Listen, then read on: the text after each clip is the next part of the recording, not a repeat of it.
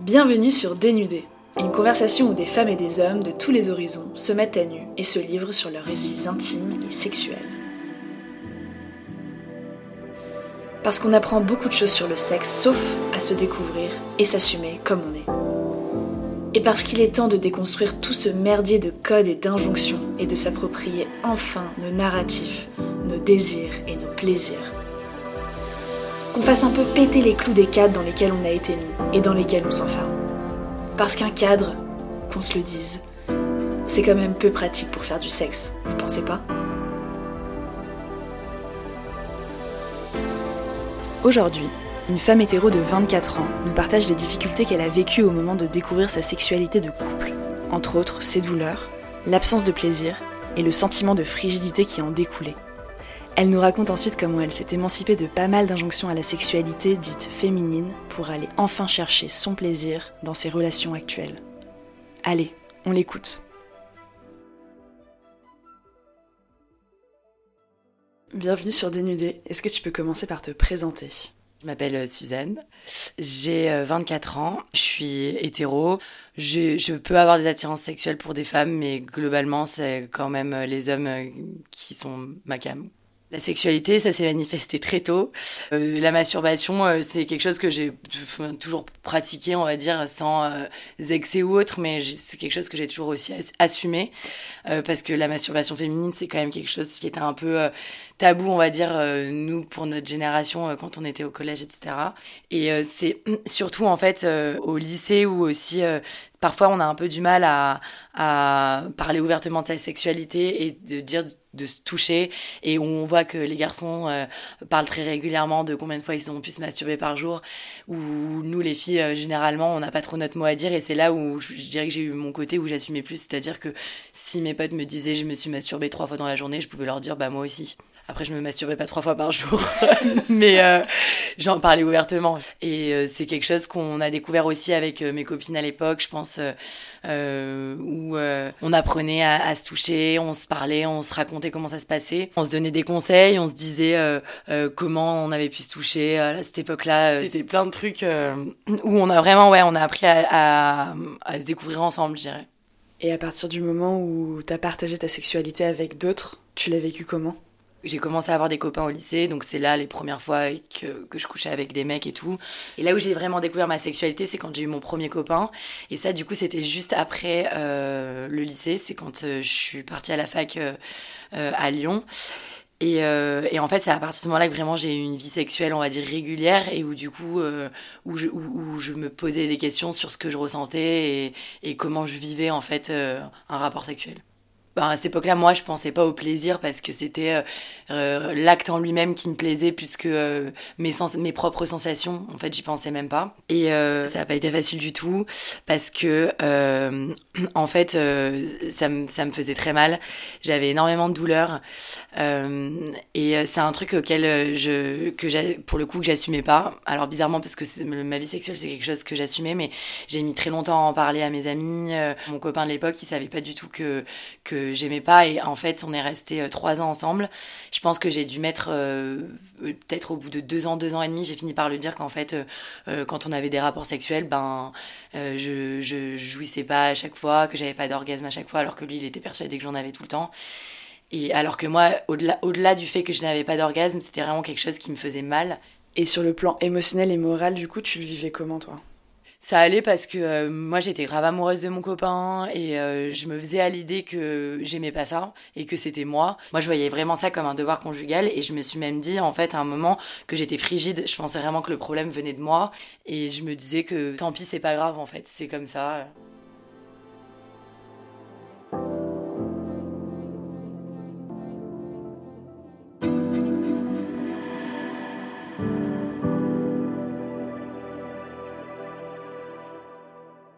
On parle souvent de des mecs qui se comparent et qui disent euh, moi euh, telle telle meuf c'était comme ça. Enfin voilà se vanter un peu. Et je pense qu'en fait ce côté un peu euh, de jugement il est aussi très présent chez les filles en fait. Et même si on était plus ou moins libérés avec mes amis avec tout le monde il y a quand même ce sentiment de comparaison. Et moi j'étais entourée que de copines qui avaient des vies sexuelles épanouies qui ça se passait très bien. Et moi du coup j'étais un peu aussi dans cette comparaison où en fait je me sentais pas légitime à dire que j'aimais pas parce que je me considérais déjà chanceuse d'avoir un copain, d'avoir euh, euh, trois rapports par semaine. En fait, c'était un peu un peu comme une compète, c'est-à-dire que euh, c'est pas à qui fera le mieux, mais c'est à qui a la vie sexuelle la plus épanouie. Et où moi, du coup, je me sentais pas, j'assumais pas en fait ce, ces rapports qui étaient, qui étaient, qui étaient pas en fait des moments de plaisir, quoi. C'est comme si j'avais mis un voile sur ma vie sexuelle pendant trois ans et que pour moi, euh, ça importait peu, quoi. Tu parles d'un voile. Il se manifestait comment dans les rapports que tu entretenais avec lui? En fait, je prétextais très souvent des trucs. C'était euh, euh, je révise mes partiels, je suis stressée, j'ai pas envie, je suis malade. Enfin, en fait, je trouvais tout le temps un peu des bons prétextes et où lui, il me forçait un peu aussi en me disant oh, c'est bon, ça va. Et, et j'étais pas dans un bon état d'esprit parce que, comme je me sentais forcée, c'était jamais moi qui en avais envie. Donc, à chaque fois c'était compliqué et, euh, euh, ça pouvait être euh, du coup je mouillais pas beaucoup donc du coup la pénétration était difficile enfin c'était plein de trucs c'était plein de trucs comme ça et a posteriori pourquoi tu penses que tu as mis autant de temps à lui en parler? En fait, je pense qu'on se met un peu comme dans un cercle vicieux, c'est-à-dire qu'au début, euh, on a un peu mal et en fait, euh, on se dit que c'est pas grave, que ça va passer. Puis en fait, après, on commence un peu à simuler parce que ben, on n'a pas envie que le rapport ait dure une éternité. Et en fait, une fois qu'on a commencé à simuler, c'est trop tard, quoi. Tu vois, la, machine est lancée et en fait, quand ça fait déjà euh, du temps que, que, que ça se passe comme ça, tu, tu te vois mal revenir en arrière et lui dire bah en fait mon coco euh, ça fait euh, ça fait des mois et des mois que je simule et que j'aime pas ça quoi. Du coup c'est difficile de s'en dépatouiller et quand j'ai fini par euh, prendre mon courage à deux mains et lui dire vraiment il est tombé des nues, ça a vraiment pas été facile quoi comme moment. C'est là où j'ai fini par en parler à ma mère. Elle était très très détendue sur le sujet et elle m'a pas du tout euh, enfin jugé ou quoi que ce soit. Euh, et elle me disait mais c'est pas normal. Euh, du coup je lui disais bah ouais tu vois moi quand je fais telle position ça me fait mal. Est-ce que ça te fait pareil à toi aussi? Elle m'a dit bah non normalement t'es pas censé avoir des douleurs comme ça. Et c'est là où justement elle m'a dit bah on va prendre rendez-vous chez le gynéco et on va lui demander et on va trouver une solution quoi.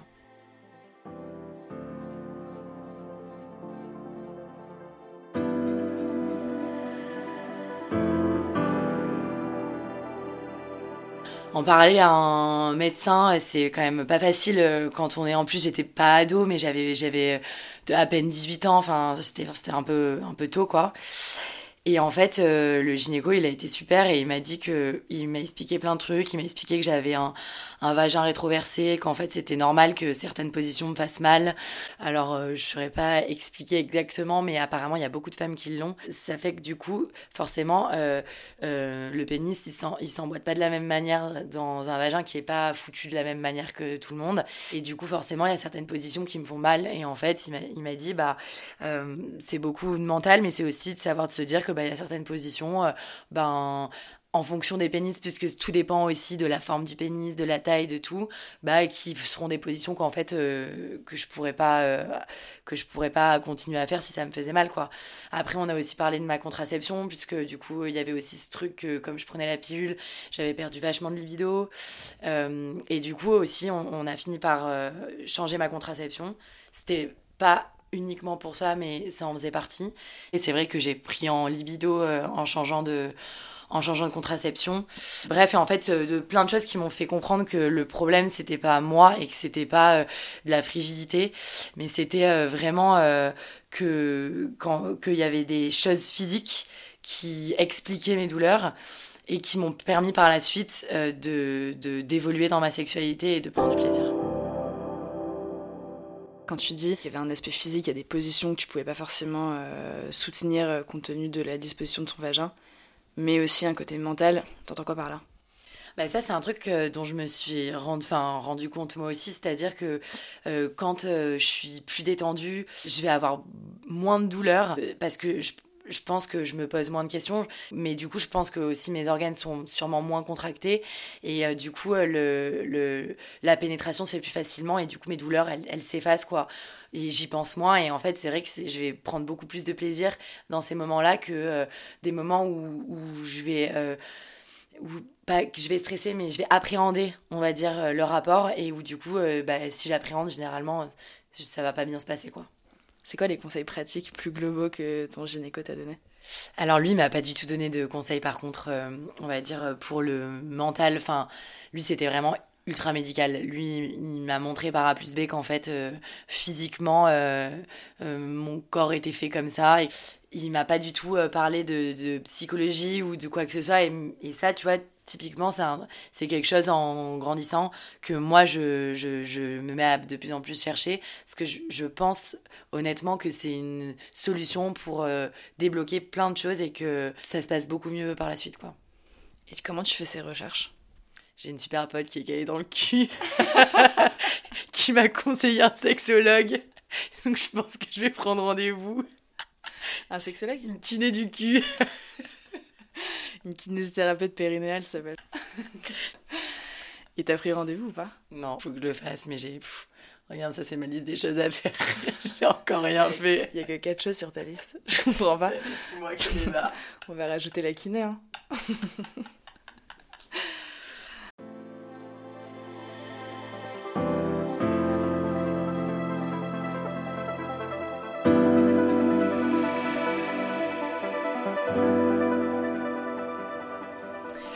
Ensuite, il s'est passé que, en fait, je, suis partie à, l'étranger, je suis partie au Canada pendant un an et du coup, j'ai quitté mon, premier copain, du coup, à cette époque-là. Et, euh, euh, en fait, j'ai totalement euh, redécouvert ma vie sexuelle. Ça a mis un peu du temps parce que je me suis pas mis tout de suite à, des, des rapports sexuels, etc. Mais quand c'est revenu, en fait, vraiment, je me suis dit, le problème c'est pas moi quoi. En fait euh, depuis tout ce temps je pensais que j'étais frigide et que j'aimais pas ça. Et en fait euh, bah pas du tout euh, genre j'adorais ça je prenais du plaisir. J'ai passé en fait trois ans célibataire avant d'avoir mon copain actuel. Et en fait, pendant ces trois ans-là, j'ai vraiment redécouvert ma vie sexuelle. Ça a commencé en ayant re des rapports euh, euh, qui, qui m'ont fait comprendre qu'en fait, euh, j'aimais ça. Et puis après, ça a été la phase où je, cherchais à encore plus, moi, me faire kiffer, etc. Et, et, vraiment, ça a été un peu la révélation. C'est quoi les choses que tu as mises en pratique pendant les rapports pour justement diminuer ta douleur? En fait, c'est marrant parce que pendant cette phase de célibat, j'ai pas tant eu de douleur que ça. Je pense aussi que ça, ça repart sur le côté euh, psychologique où, euh, comme j'étais, j'avais une, une, vie sexuelle moins régulière, en fait, comme j'avais moins souvent de rapports quand j'en avais, ça me faisait vraiment plaisir et j'étais détendue et genre juste, j'étais juste là pour euh, profiter du moment et en fait, du coup, j'avais quand même, je pense, globalement moins de douleur grâce à ça. Parce que du coup, tu n'avais plus l'appréhension euh, de, de, la douleur que tu pouvais avoir euh, dans un rythme beaucoup plus régulier avec ton ex. Exactement. Et plus même une sorte de pression psychologique euh, où, on, où je me disais, ok, il faut que j'ai un rapport sexuel, quoi. Et alors que j'en avais pas envie. Là, quand j'étais célibataire, j'avais des rapports sexuels que quand j'en avais envie. Donc déjà, la question se posait même pas. Et par rapport au plaisir et à l'orgasme, comment comment c'est venu au fur et à mesure? Bah, du coup, j'ai eu euh, mon premier. Alors, orgasme vaginal. Enfin, je sais que c'est la même chose et que c'est le même organe, mais découvrir que je pouvais avoir un orgasme avec de la, pénétration, ça a été un truc aussi euh, tout nouveau pour moi, ce que j'en avais jamais eu avant. Et, euh, et du coup, c'était vraiment une redécouverte de, de, plein de trucs. Donc, c'était hyper intéressant. Avoir plein de pratiques, de changer, de sortir un peu de son quotidien. C'était plein de trucs qui, en fait, étaient hyper plaisants et ça jouait beaucoup sur le fait que je suis passée d'une phase de, je, déteste ça et je pense que je suis frigide à ok, en fait, euh, j'adore quoi. Enfin, c'est ouf si on, le fait bien et qu'on trouve des solutions pour justement euh, euh, pas avoir ces douleurs, ces trucs et tout. En fait, c'est que, que du kiff quoi. Comment tu penses que tu as réussi à avoir enfin cet orgasme alors que ça faisait des années euh, que non seulement tu galérais à l'atteindre, mais en plus de ça, euh, c'était même pas une question de plaisir, c'était une question de douleur. Euh, c'était une personne que je voyais quand même régulièrement, c'était pas vraiment mon copain, mais c'était un mec qui pensait énormément à mon plaisir. Donc ça, ça a joué beaucoup sur le fait qu'avec lui, euh, les rapports, c'était toujours hyper bien et, et, je le ressentais vraiment, c'était mon plaisir. Et en fait, comme on, commençait à se connaître un peu aussi, lui, il savait les positions euh, dans lesquelles euh, je pouvais prendre mon pied. Et du coup, j'ai réussi à avoir mon premier orgasme et c'était dingue, quoi. En plus, c'est marrant parce que c'était pas forcément un mec qui me plaisait de ouf. J'étais pas amoureuse ou quoi que ce soit.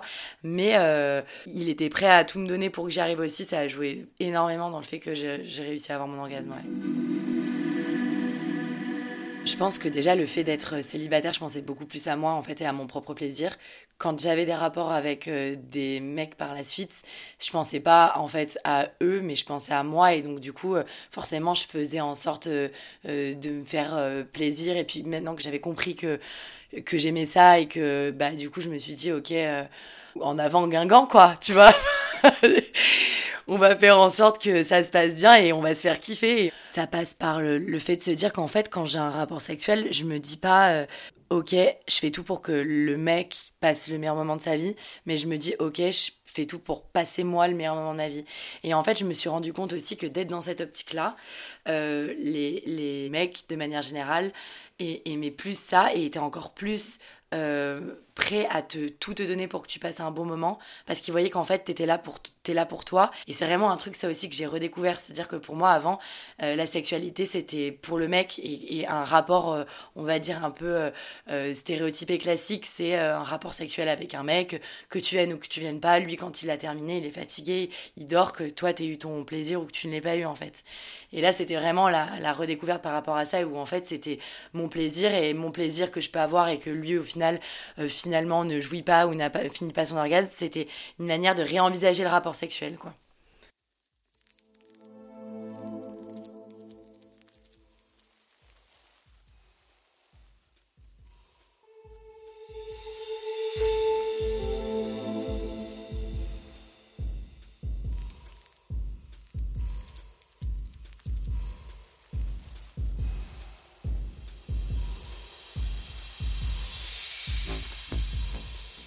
Quand euh, je suis arrivée à Paris et que je suis rentrée euh, du, Canada, euh, je suis tombée sur des nanas extra qui étaient plus âgées que moi en fait et qui étaient très femmes libérées.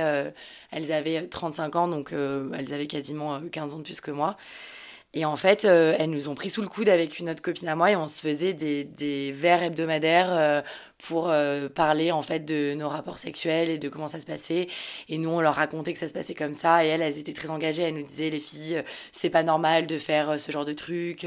c'est pas normal que t'es mal. C'est pas normal de rien dire. Et en fait, ça a vachement libéré la parole et ça nous a fait prendre conscience de plein de trucs sur, euh, sur la sexualité, sur comment il fallait l'envisager, ce qu'on ce avait le droit de laisser faire ou de pas laisser faire. Et, ça, ça a été un pas de plus pour, euh, pour, euh, évoluer, pour évoluer de ouf dans ma sexualité. Tu peux nous en dire un peu plus sur, par exemple, de quoi vous parliez, comment, comment cette espèce de cercle de femmes un peu informel s'est mis en place? Je pense que j'étais beaucoup plus attirée par ce genre de, de, de personnes-là parce que du coup, j'avais adoré euh, euh, même euh, ce voyage spirituel que j'avais pu avoir aussi au Canada. Et en fait, ces nanas, on les a rencontrées. Euh, on prenait un verre au bar avec euh, ma, ma, ma, pote du Canada. Et, euh, et je sais pas, on est venu à discuter. elles étaient à côté.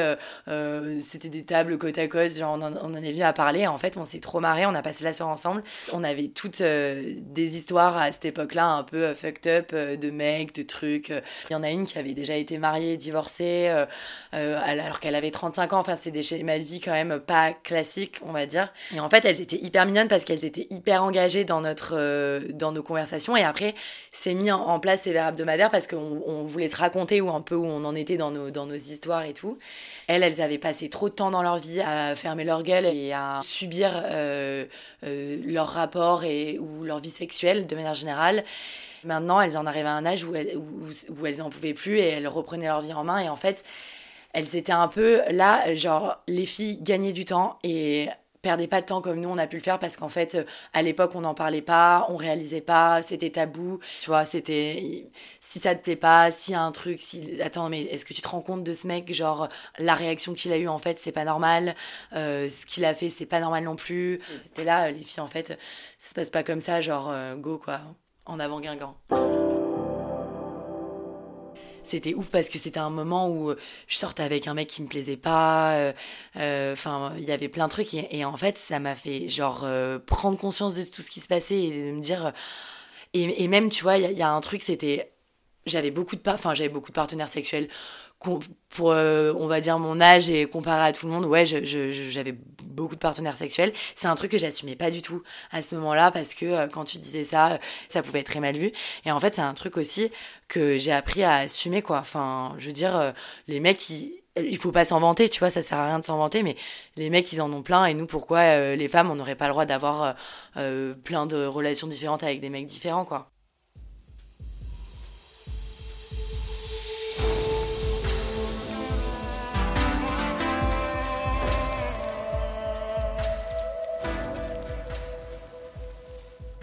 Les quelques apprentissages que tu as retenus de toutes ces conversations avec euh, ces femmes plus, plus matures, plus mûres, ce serait quoi?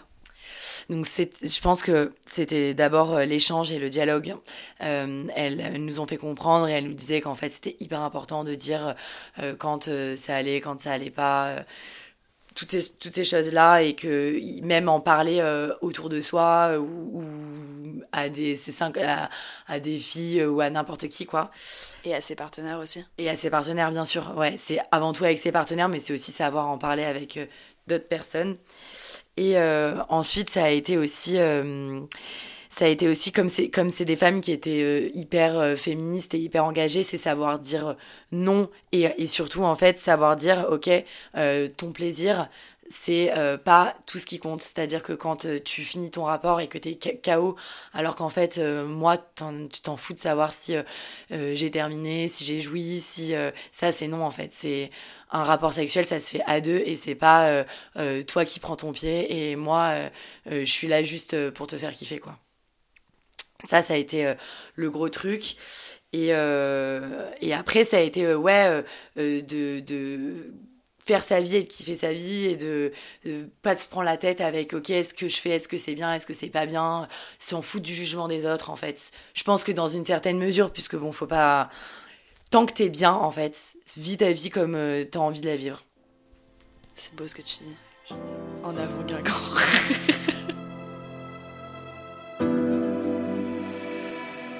Mon état des lieux actuel, euh, déjà, c'est que maintenant, euh, j'ai un nouveau copain et que euh, ça a été aussi un peu, pas la phase test, loin de là, mais c'était, ok, je me remets en couple avec quelqu'un, donc je vais avoir des rapports très réguliers. Et moi, la dernière expérience que j'avais, ça s'était pas bien passé.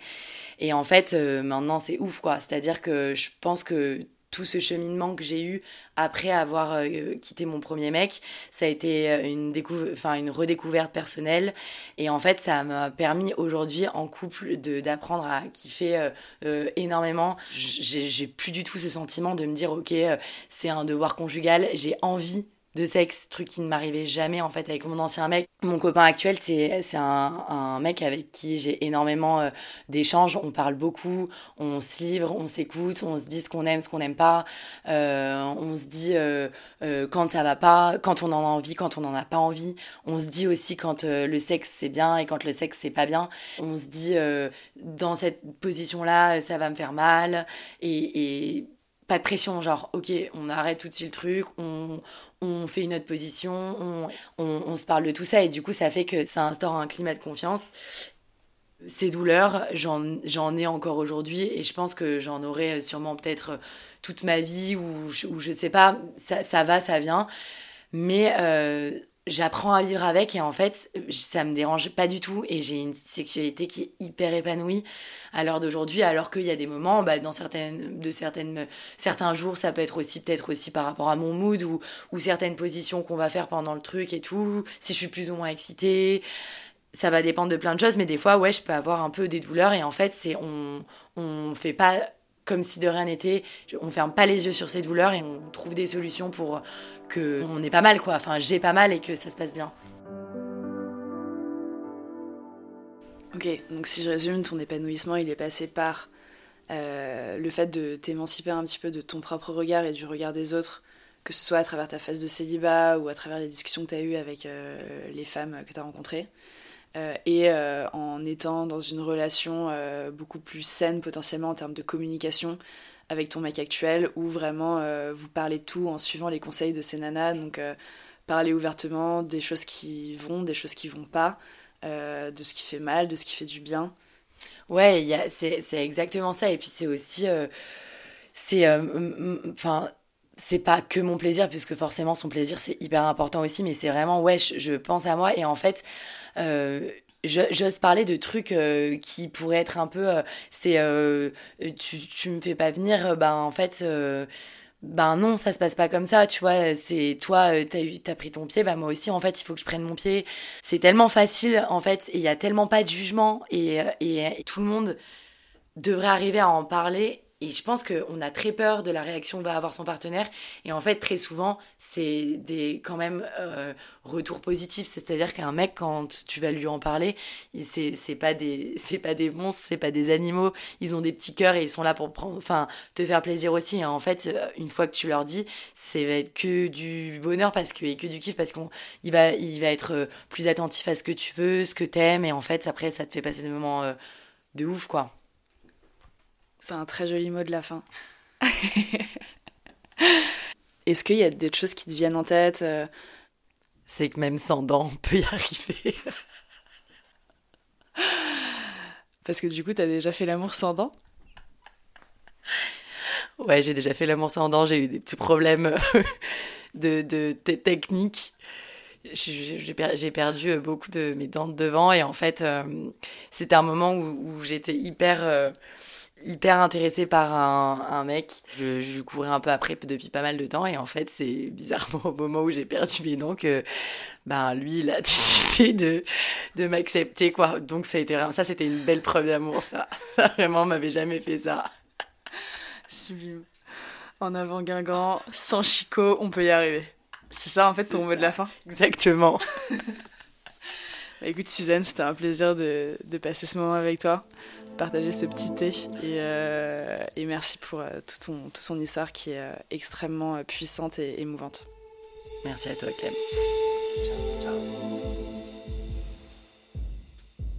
Et surtout, merci à vous pour votre écoute.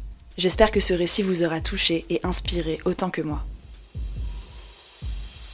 Si cette histoire résonne avec la vôtre ou avec des difficultés que vous vivez actuellement, J'espère qu'elle vous permettra d'aborder votre vie sexuelle avec plus de sérénité et tout autant de courage. Cette interview m'a donné envie de creuser d'autres injonctions autour de la sexualité féminine dans les rapports hétéros. On se retrouve donc lundi prochain autour du témoignage d'une femme de 30 ans qui a pas mal de choses à nous raconter à ce sujet. À bientôt!